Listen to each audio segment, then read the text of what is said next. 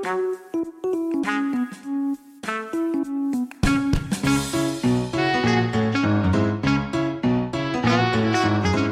suis le docteur Cyril Fischoff, chiropracteur, spécialiste en échographie musculo-squelettique, exerçant à l'île Maurice. Je vous invite à écouter un nouvel épisode du podcast Vertèbre Co chaque premier et troisième lundi du mois. Ce podcast est consacré à l'univers de la médecine musculo-squelettique.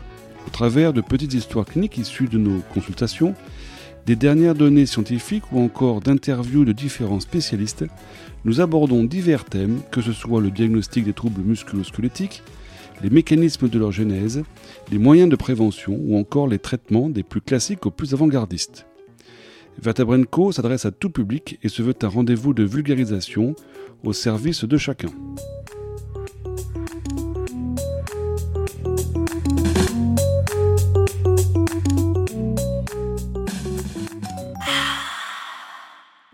Bonjour à tous, aujourd'hui nous avons le plaisir de recevoir le docteur Tiberi qui est chiropracteur et qui va nous présenter le cas d'un patient l'ayant consulté présentant ce qu'on appelle une sténose lombaire.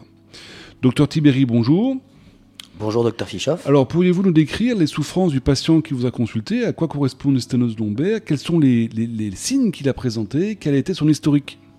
Alors effectivement, hein, j'ai reçu Monsieur K, 73 ans, hein, qui consultait pour une douleur lombaire irradiante dans les deux jambes jusqu'au pied depuis 4 mois. Donc vu que la douleur ne s'améliorait pas depuis ses débuts et l'handicap de plus en plus, c'est pourquoi il a préféré consulter. Cette douleur est arrivée en ayant passé le balai. Le patient présente un périmètre de marche de 5 minutes maximum, c'est-à-dire le temps de marche maximum que l'on peut faire sans avoir de douleur, et il présente aussi un, déverrouillage matinal de 20 minutes. Les douleurs sont quant à elles cotées à 7 ou 8 sur 10. Il ne présente pas de composante inflammatoire, c'est-à-dire pas de réveil nocturne, ni de signes pouvant évoquer un syndrome de la queue de cheval, qui est une urgence absolue. Le patient présente des épisodes lombalgiques tout au long de sa vie, calmés par médicamentation. Mais cette fois-ci, la douleur persiste depuis ses débuts. Étant donné que la douleur est chronique et associée à des troubles neurologiques moteurs, c'est-à-dire des faiblesses hein, au niveau de certains muscles du, pied, notamment l'extenseur du pouce, une IRM lombaire a été réalisée montrant en L4, L5 une large protrusion discale postérieure à base large touchant le sac dural. Le sac dural, hein, c'est une gaine membranaire entourant la moelle épinière et les racines de la queue de cheval. Il présente aussi une hypertrophie des articulations facétaires et du ligament jaune. Le ligament jaune, c'est une structure hein, se trouvant en arrière des corps vertébraux et ayant un rôle primordial dans la stabilité et le mouvement des vertèbres. Ce ligament, il peut donc s'hypertrophier, s'épaissir, se gonfler, pouvant évoquer un rétrécissement du canal rachidien. Il présente aussi donc une sténose absolue. Qu'est-ce qu'une sténose absolue hein? C'est lorsque le diamètre du canal rachidien est inférieur à 7 mm. Dans ce cas, le diamètre minimum du canal central antéro-postérieur, de devant à derrière, mesure 6 mm. Donc là, vous nous parlez effectivement d'une sténose absolue du canal lombaire, du canal central, mais à quoi correspond ce canal lombaire? Donc ce canal lombaire, hein, ou encore appelé canal rachidien, est un lieu de passage en arrière des corps vertébraux, des vertèbres lombaires, pour la fin de la moelle épinière qui se termine généralement entre la première et deuxième vertèbre lombaire, ainsi que donc les racines de la queue de cheval qui sont donc destinées aux membres inférieurs et au petit bassin. Cela permet donc de connecter le cerveau avec la partie inférieure du corps. Merci. Et donc la sténose, lorsqu'on parle de sténose, parce que vous parlez de sténose absolue, de quoi parle-t-on exactement? Alors une sténose lombaire, hein, au canal lombaire étroit, est un rétrécissement du diamètre du canal lombaire. Le canal lombaire est délimité en avant par le corps vertébral de la vertèbre, ainsi que les disques se situant entre chaque vertèbre, et en arrière par le processus épineux, une petite boule hein, que l'on peut palper sur la partie centrale de la colonne vertébrale. Latéralement, on retrouve les facettes articulaires qui s'emboîtent avec la vertèbre du dessus et du dessous. Ainsi, le canal lombaire est délimité et protégé par une ceinture osseuse alors donc, quelles peuvent être les causes d'une sténose? Alors on peut avoir plusieurs origines, hein. il peut avoir différentes causes, tout comme une déformation de l'os par exemple, donc l'arthrose hein, pouvant former des, éperons osseux, des becs de perroquet. Donc ça, ça, peut se développer dans le canal rachidien et créer une sténose. On a aussi d'autres causes comme des hernies discales, donc ce sont des fissures hein, à l'extérieur du disque qui peuvent permettre à une partie matérielle interne, donc le noyau, de s'échapper et donc de réduire le canal rachidien. On a aussi l'épaississement des ligaments, donc les ligaments, qu'est-ce que c'est hein? Ce sont des cordes qui aident à maintenir les disques et donc on a, une, certaine cohésion entre les vertèbres grâce à ceci. Ces ligaments donc peuvent s'épaissir, se gonfler dans le canal rachidien et réduire l'espace disponible pour les nerfs. On peut aussi trouver une cause donc d'un glissement d'une vertèbre sur une autre qu'on appelle donc spondylolisthésis lombaire. Ça c'est lorsqu'une vertèbre se met à glisser par rapport à une autre vertèbre. Donc l'espace entre les vertèbres va se réduire par un effet dit de coupe-cigare. Et sinon, dernière cause, on peut aussi avoir euh, un kyste articulaire postérieur. Hein. Les articulations postérieures s'usent et produisent un liquide épais qui vient gonfler la paroi de l'articulation, un peu comme la paroi d'un ballon de baudruche. Les nerfs sont donc comprimés par le kyste. Il peut aussi avoir d'autres causes, hein, comme les tumeurs et les fractures de la colonne vertébrale. donc ça, j'imagine que c'est quand même beaucoup plus rare. Et alors donc, parmi toutes ces causes que vous avez évoquées, laquelle est la plus fréquente? La sténose lombaire la plus répandue est la sténose lombaire dégénérative, hein, donc consécutive au vieillissement naturel de la colonne vertébrale lombaire. Il faut rappeler que les lésions observées, hein, notamment en imagerie moderne, sont en rapport avec le vieillissement et l'usure, mais n'ont pas forcément de caractère pathologique. Et alors donc comment on sait que l'on a une sténose? Votre patient, en tout cas le patient que vous traitez là, euh, souffre-t-il d'une sténose dégénérative justement? Il faut bien garder à l'esprit que seule une bonne corrélation anatomique avec notamment des symptômes neurologiques concordants fera conclure un canal lombaire étroit, symptomatique. En effet, l'imagerie à elle seule n'est pas suffisante pour poser un diagnostic clinique car quelquefois les patients peuvent présenter une sténose vue à l'IRM mais non symptomatique. Tout dépend donc de la mobilité du patient, de l'activité du patient, s'il est sédentaire, s'il est sportif, de sa tonicité musculaire au niveau des muscles profonds, donc les muscles stabilisateurs au niveau du bas du dos, et de la qualité de la perfusion de ces racines nerveuses, d'où l'importance des exercices à visée cardiovasculaire. Bref, de nombreux facteurs qui entrent en jeu dans la survenue d'une douleur. Et quels sont les processus qui conduisent au développement d'une sténose dégénérative?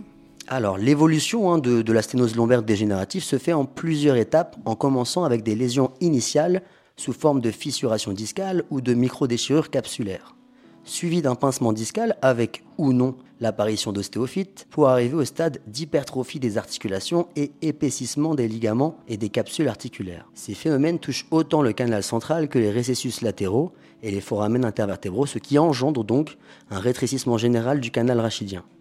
Les niveaux les plus touchés, hein, par ordre de fréquence, sont L4, L5, L3, L4 et beaucoup plus rarement L2, L3 ou L5 et 5. Et quelles sont les personnes qui sont le plus à risque de souffrir d'une sténose dégénérative? Est-ce que ça concerne tout le monde? Ou est-ce que c'est en rapport avec la tranche d'âge? Euh, Est-ce qu'il y a d'autres facteurs qui interviennent?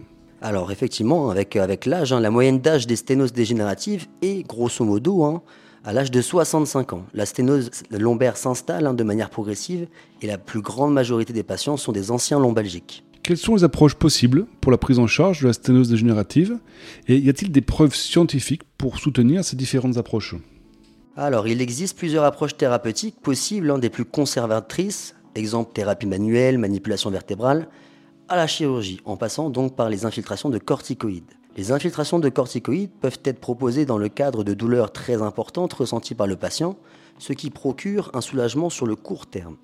La chirurgie, quant à elle, est plus indiquée lorsque le périmètre de marche n'évolue pas euh, favorablement sur les six premières semaines de traitement. Qu'est-ce que c'est le périmètre de marche hein? C'est euh, la capacité du, patient à être debout et à marcher sans douleur et sans s'asseoir. On a deux types d'interventions. La première, c'est la laminectomie, ce qui consiste à retirer une partie de la vertèbre pour augmenter la taille du canal. Donc la deuxième, on a la chirurgie micro-endoscopique, une technique qui est moins invasive permettant de préserver les structures de stabilisation de la colonne vertébrale. Une approche chiropractique de la sténose dégénérative a été publiée dans le cadre d'une étude randomisée par une équipe du docteur Amandolia, chiropracteur, en 2019.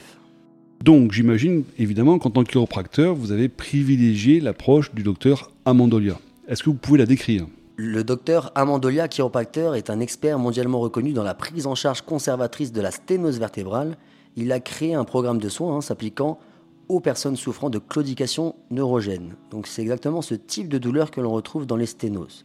Dans son protocole, il y a une partie comprenant une thérapie manuelle, donc tout ce qui est flexion distraction lombaire, manipulation chiropractique, mobilisation des tissus mous et des nerfs, ainsi donc que des exercices structurés à domicile. Sur l'ensemble des patients participant à ce programme, 100% des patients ont noté une diminution des douleurs dans les jambes ainsi que dans le bas du dos après 6 semaines de traitement. Dans le cas de, M. K, hein, mon patient, 73 ans, on a mis en place le protocole du docteur Amandolia avec pour objectif une amélioration sous 6 semaines. Le cas échéant, j'aurais proposé au patient un avis chirurgical. Et alors donc, donc ce protocole développé par le docteur Amandolia que vous avez mis en place pour le patient, concrètement, quelle technique vous avez utilisée alors, nous avons utilisé plusieurs techniques. Hein. La première, technique d'ajustement biomécanique lombaire, hein. donc ça permet d'augmenter la mobilité segmentaire et de réduire les douleurs. Donc, c'est un effet antalgique. On a aussi utilisé une technique de flexion-distraction qu'on appelle plus communément Cox technique, permettant d'ouvrir ce canal lombaire afin de permettre une meilleure perfusion sanguine au niveau des disques intervertébraux et des racines nerveuses. On a aussi utilisé une technique de glucoponcture consistant en des injections de glucose à 5%. C'est une solution naturelle sans effet secondaire, ayant un effet neuromodulateur puisque les nerfs sous-cutanés absorberont ce glucose, créant une hyperpolarisation du neurone facilité, permettant d'avoir un effet analgésique, ce qui réduit la symptomatologie du patient. On a aussi utilisé une technique d'électrostimulation périneurale périphérique afin de désensibiliser les nerfs pour avoir un effet antalgique et améliorer le contrôle musculaire. Et pour finir, on a eu recours aussi à de la laser thérapie permettant de diminuer les tensions musculaires. Et donc votre patient, comment, comment il a réagi à ce traitement? Comment ça s'est passé? Bah, dans ce cas précis, après 4 séances de traitement, le patient présentait un périmètre de marche de 30 minutes, au départ hein, qui était de 5, ainsi qu'une diminution nette de ses douleurs cotées à 3 sur 10, initialement cotées à 7, 8 sur 10. Et donc, euh, en plus de ce traitement physique, de ce traitement manuel que vous avez réalisé d'injection, est-ce qu'il y a eu d'autres euh, modalités qui ont été utilisées pour euh, aider ce patient? Le protocole sténose a été complété par des sessions de traitement par une table de traction automatique sous surveillance d'une nurse. Comment ça fonctionne hein? C'est une traction lombaire afin d'augmenter le diamètre du canal lombaire et d'augmenter la perfusion sanguine au niveau des disques et des nerfs.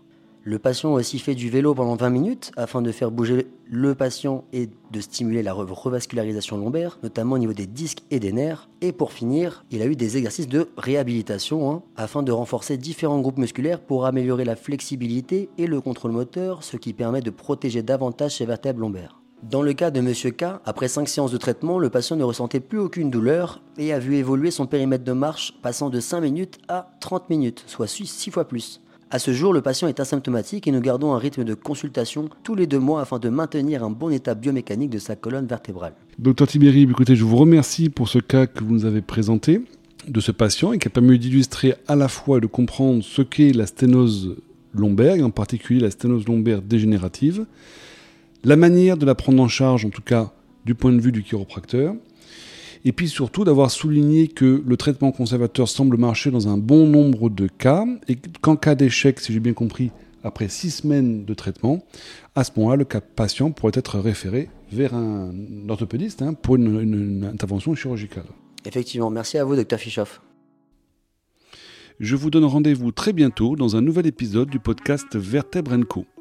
En attendant, portez-vous bien, restez actifs et si vous avez des questions ou des idées de thèmes que vous souhaitez que nous abordions, n'hésitez pas à me contacter sur la page du podcast vertebrenco.com.